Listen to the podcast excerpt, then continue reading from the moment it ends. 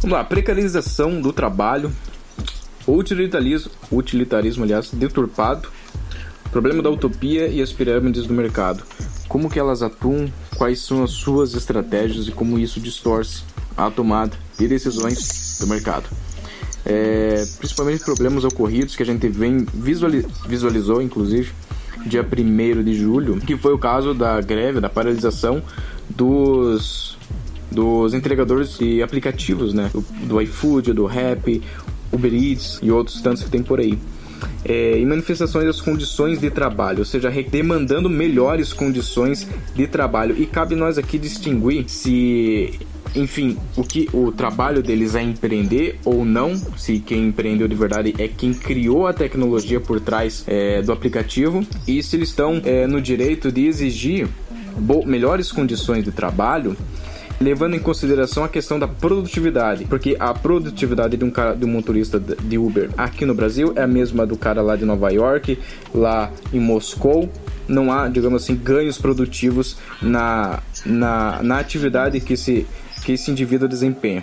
Vamos tratar disso. É, poucas empresas dominam esse setor, né? Milhões de pessoas no Brasil, né? Que é iFood e tal, relacionados a entregas. Né?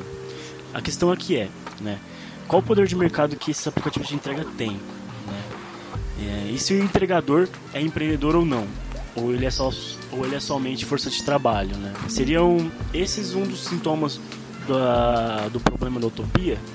É isso que eu quero trazer aqui, né? Como a gente falou do problema da utopia e já discorreu muito sobre isso, eu queria trazer uma visão um pouco mais estruturada sobre isso. E segundo o economista Rodrigo Zeidan, ele define que o poder de mercado das empresas, né, dos aplicativos de entrega e tal, ele trata elas, né, no caso ele define elas como um oligopsônio, certo? Acho que é assim. Que palavra difícil. Oligopsônio, né?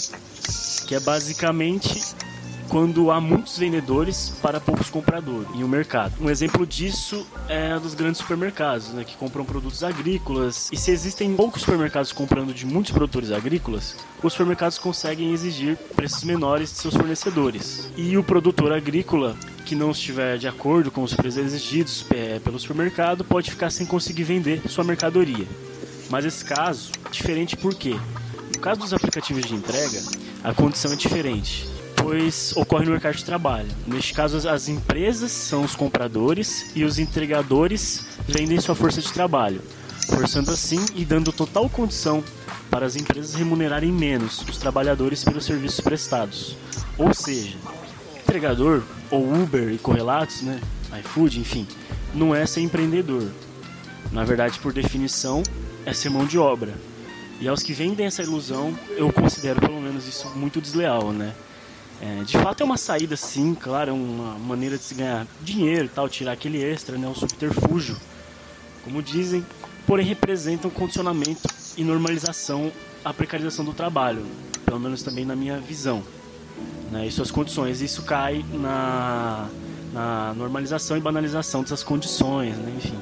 Só para finalizar sobre aquilo do, do utilitarismo deturpado, ele vem do conceito, né, de se buscar a maximização da promoção da felicidade, né, o utilitarismo em si.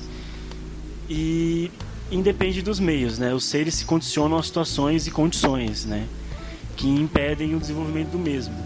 Enfim, é, mudar uma condição de repente também é, vendem essa ilusão de ser empreendedor, né? E isso cai no utilitarismo deturpado, né? Por assim dizer, né? Porque é só uma visualização de uma maximização da produção de felicidade sem um efeito é, tangível ou esperado, um efeito prático de fato, saca? Um efeito que você possa de fato dizer, não, isso aqui é, vai acontecer, é verdade mesmo, então isso aqui vai ter um fim, sabe, de fato vencedor, né? Bom para mim pura, vem do. É, tem um imperativo hipotético. Você tá do imperativo categórico, categórico então? isso. O categórico ah, tá. é o que você faz é, em, de, em, detrimento de algo que já é palpável. Tipo assim, é, eu trabalho e o meu salário vai cair na conta. Saca? Uhum. Tipo, ou eu estudo, logo eu vou saber sobre esse livro. Saca? Uhum. O, o hipotético é, é eu além de trabalhar e saber que o dinheiro vai cair na conta, é mensurar uma realidade que talvez não pode ser verdade. que depende de muitos fatores, a não ser fatores extras que talvez não sejam tangíveis ou alcançáveis por você. É tipo isso. É interessante que o Balsam ele, ele falou sobre os motoristas de, de aplicativo que normalmente são, pessoal, são pessoas que trabalham de maneira autônoma e não possuem uma profissão em si ou uma, uma formação para trabalhar e atuar numa área. E muitas dessas pessoas, desses autônomos que estão por necessidade, eles querem se posicionar, mas eles não veem, é, eles não conseguem perceber brechas de mercado, oportunidades de mercado, de como que eles entram, por assim dizer. Eu queria perguntar então do, do Gustavo uma perspectiva de como que se, como se posicionar melhor no mercado, é, sobretudo para essas pessoas que não que estão, digamos assim, fora dele. É, cara, a questão do posicionamento de mercado, tá? Ela flutua em vários níveis de senioridade, tá? Isso eu tô falando do cara que tá fora do mercado, tô falando do cara que tá na faculdade, quer ser estagiário, né, até o CEO da empresa, tá? Navega por todas, realmente todas as fases, né? E quais são alguns insights que eu, que eu tive como experiência, né? E que eu vou trazer aqui que deram certo. Cara, ninguém, absolutamente ninguém andou antes de engatinhar, né? Ou correu antes de andar. Então, assim, cara, é... se você tá na fase de engatinhar, engatinhe sabe? Na fase da faculdade, por exemplo, de buscar um estágio ou ser aprendiz, algo do tipo. Naquele momento ali, você não é obrigado tá, a ter um nível absurdo de senioridade, de expertise, de tirar um coelho da cartola no meio de uma reunião e trazer a solução para o problema da empresa. Não. Se você fizer isso, tudo bem, cara. Você realmente é um coelho, um, um, um cara fora da, da curva, realmente é um cara que pode agregar muito, só que essa em si não é a sua obrigação né? E, e isso leva muito, cara, em consideração a status, né? A gente quando é estagiário não quer falar que é estagiário, quer falar que trabalha, né? Quando você quer falar que é supervisor, não é que você é supervisor, você gere pessoas, né? E quando você vira CEO, oi, prazer, Gustavo CEO, né? Usa como sobrenome. Então assim, essa ultrapassagem de fase faz com que você não vivencie de forma sólida, né? Cada passo né? Você não aproveita a experiência de estagiário, não aproveita a experiência de trainee, depois de analista, depois supervisor, gerente, por aí vai. E isso vai impactar, cara, não agora, mas provavelmente daqui a 10 anos. Quando você tiver que ser responsável por alguém que esteja lá naquele comecinho que você pulou as fases. Né? O problema do mercado de trabalho, principalmente privado, tá? em relação a equipes, né? é que muita gente que não foi a voz ativa da situação acaba gerenciando. Né? Então, assim, eu não posso acabar gerenciando um estagiário de vendas se eu nunca fui um estagiário de vendas ou se eu nunca fui um vendedor. Eu não sei quais são os desafios que esse cara tem que ter ou o comportamental, é, qualidade técnica, seja o que for. Né? Então, a estrutura desses passos de forma sólida é muito importante. Né? E há contrapartida nisso também. Né? Tem pessoas que querem correr de forma sólida, mas querem correr com mil projetos. Cara, eu tenho 20 empresas, eu tenho 10 podcasts, eu tenho 40 faculdades.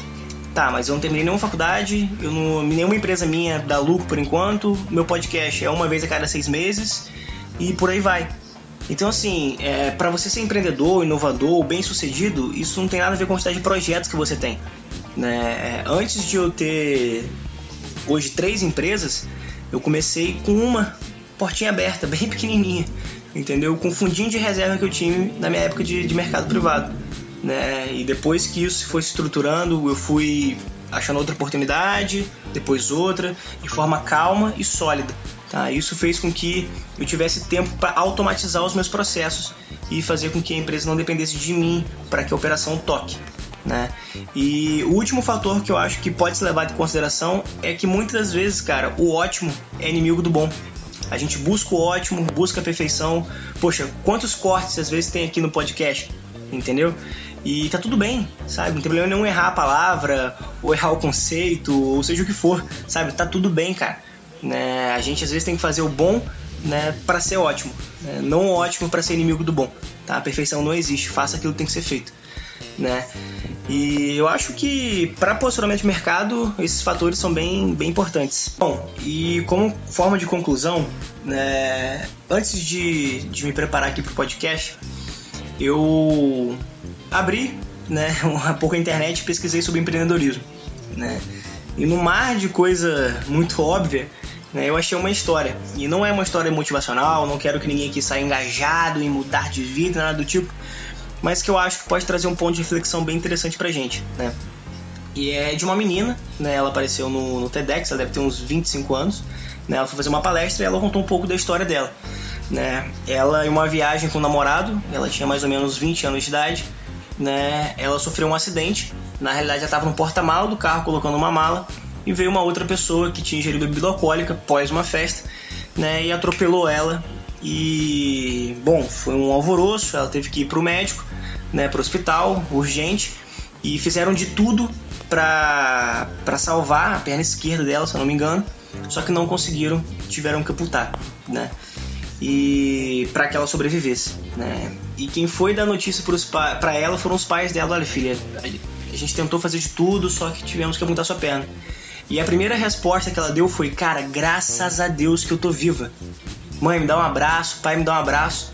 Porque em todo esse processo, né, a primeira coisa que ela pensou foi assim, bicho, caraca, ferrou, eu vou morrer, ou eu posso morrer, né, quando ela já acordou na mesa de cirurgia. Né? E depois disso, cara, ela tinha uma série de sonhos. E sonhos pequenos, assim, não tô falando de montar a próxima, o próximo Itaú. Né? É, ela queria fazer uma tatuagem e ela fez. Ela queria, ela fazia administração, mas o sonho é jornalismo, então ela transferiu o curso e ela fez. Ela queria passar, viajar ao mundo, viver disso como desce, e ela fez. E, cara, pode parecer meio coach ou algo do tipo, né? Mas qual é a mensagem que, que eu trago disso, né? Bicho, não me interessa se você é, quer abrir uma empresa, montar um podcast, né, sei lá, criar um projeto de pesquisa na faculdade, criar uma ONG, não me interessa, cara. Não me interessa né? Mas se tiver uma coisa que eu tenho que deixar claro aqui hoje é que empreender é fazer. Tá? Nada muito milaborante, nada muito uh, impactante no mundo. Faça aquilo que você tem que fazer. Né? E se você pegar a sua vida né, de hoje, do seu primeiro, da sua primeira lembrança como ser humano até hoje, você começa a perceber que é uma série de montanhas russas. Né? E que nos momentos de pico, né, você acaba é, atuando com algumas habilidades que você já tem e que talvez você quer explorar mais e não explora, né? Eu conheço pessoas que sempre ficaram indignadas né, com injustiça, outras que sempre venderam tudo que estava ao redor, outras que sempre pesquisaram sobre filosofia, né? E não me interessa qual é a área de, de, vocação de vocês ou quem estiver ouvindo, mas cara, tiver que fazer, faça. Aproveita que tem tempo e aproveita que tá vivo entendeu? É, quando eu saí de gerente de contas da SAP, eu liguei pro meu pai e o meu pai falou que eu não estava seguindo os passos do meu irmão, né? O meu irmão é engenheiro líder de uma empresa multinacional, né, de petróleo, e ele falou assim, cara, segue os passos de Diego. Eu falei assim, pai, se tudo acabasse amanhã, o meu sonho não seria ser engenheiro da empresa X. É, o meu sonho ia ser construir uma parada que eu pudesse colocar os meus amigos dentro, ver pessoas se desenvolvendo dentro, e se isso vai monetizar muito ou pouco, dando para viver tá ok. Né? Então esse é o recado, né? Faça enquanto há tempo. Um ponto de atenção, né? Os primeiros quatro meses tá, de um dos meus negócios, é... o meu principal colaborador ganhava bem mais que eu, cara, pelo menos umas quatro vezes, né? Que eu tinha que que assim, e olha que eu não pagava tão bem, velho. Eu falava com ele, ó, cara, não posso pagar muito, mas eu espero que você acredite na proposta, o que eu posso oferecer é isso, né? E toda a liberdade e criatividade você poder colocar em prática. Exatamente. É, e o louco foi na minha ideia e, cara, nossa, assim, eu tive que pagar ele e receber pelo menos 20, 30% que ele ganhava. Né? E foi durante um tempo, assim, cara, até as coisas se estabilizarem, começar a se posicionar, né, a se estruturar. Né? E até hoje tem alguns negócios que realmente, como tá partindo do zero, é muito mais investimento que volta. Só que assim, Balsan, é, apesar disso tudo, cara, de verdade, assim, gente, Porra, às vezes, cara, o Balsão sabe, eu acordo muito cedo, saio de casa às 6 horas da manhã, volto para casa, tipo, às vezes meia-noite. E tudo vale a pena, cara. Não é papo de coach nem empreendedor, mas assim, quando você tem pira naquilo, sabe? Você é professor, você é economista, engenheiro, médico, advogado, filósofo, o que for. Quando você tem pira, cara, não interessa, entendeu? O propósito por trás disso, aquela pegada, aquela energia, faz com que todos os problemas vão pro alto, sabe? É, e tá tudo bem se você for um colaborador, sabe? É, há pessoas executoras e pessoas empreendedoras. Tá? Nada se faz sem execução, sem uma racionalidade. Exatamente. É, inclusive, todos os meus sócios são muito mais pé no chão que eu, cara. É, se não fosse eles, provavelmente estava falido né? e estava voltando pro mercado. É, vamos aí, estamos com uma ideia em andamento. Vamos lá. E o Balsam é um deles. O... Cara, é... esse foi um dos melhores episódios que eu já gravei aqui no podcast da Mesma Moeda, porque, assim, em termos de assunto, em termos de conteúdo que a gente pode tirar de aprendizado com o Gustavo, foi brilhante, foi sensacional. E eu queria agradecer pela participação dele, por ter aceitado o convite e vir aqui se disponibilizar no sábado, agora são quatro, quase 7 horas da noite, para gravar esse episódio para vocês. Pessoal, se despeçam aqui. É, eu acho que é isso, né? Vou me despedir então. Valeu, galera. É, acho que a mensagem que fica é: façam aquilo que depira em vocês. Com. Bom, pessoal, é, eu agradeço bastante tá, a oportunidade. É, assim, só revendo, né? Eu espero que o Matheus agora já esteja claro para ele que ele é um empreendedor. eu acho que tá assim. E não acreditem em nenhuma verdade absoluta, se é que pareceu que eu falei alguma verdade absoluta, ou qualquer tipo de verdade absoluta. Sabe, a maior dica de empreendedorismo que eu posso dar não é sobre coach, não é sobre modelo de negócio, nem sobre funil de vendas. É sobre realmente, cara, critique, questione tudo. Tudo, absolutamente tudo. Entendeu? Vai para cima, vai pra porrada, vai pra cima de tudo, cara. Né? Aproveita a força e vai, bicho. Que, assim, não é que as coisas vão dar certo com isso, tá? Porque eu tenho muito mais problemas que felicidades tendo negócio. Só que a satisfação, sabe, ela supre tudo isso. Então, faça aquilo que tem que ser feito e só, entendeu? Vai para cima e, e tenha pelo menos um propósito, uma clareza, sabe? Da onde você quer chegar e por que você quer chegar lá e quais são as armas que você tem hoje para isso. Tá? Se vai dar certo ou não, aí é com cada um. Tá? Mas é, a minha dica é essa, entendeu? Sem nada muito técnico e nem muito coach. Vai que é tua, com. Tá. Então é isso, galera. Esse podcast foi bem bom aí para para aprender um pouco mais sobre empreendedorismo, os conceitos e que é bem longe do desse mainstream aí que tem de mesmo é simplesmente ver um cara de terno gravata com celular lá e falar que esse cara é empreendedor. Eu me despeço aqui, espero que todo mundo esteja tendo uma ótima quarentena e se cuidando. Se você quer ver esse projeto crescer no futuro, eu peço novamente que se você ainda não segue a gente no Instagram, vai lá, arroba podcast, underline, na mesma moeda, e arroba Pessoal, obrigado a todos que ouviram a gente até aqui.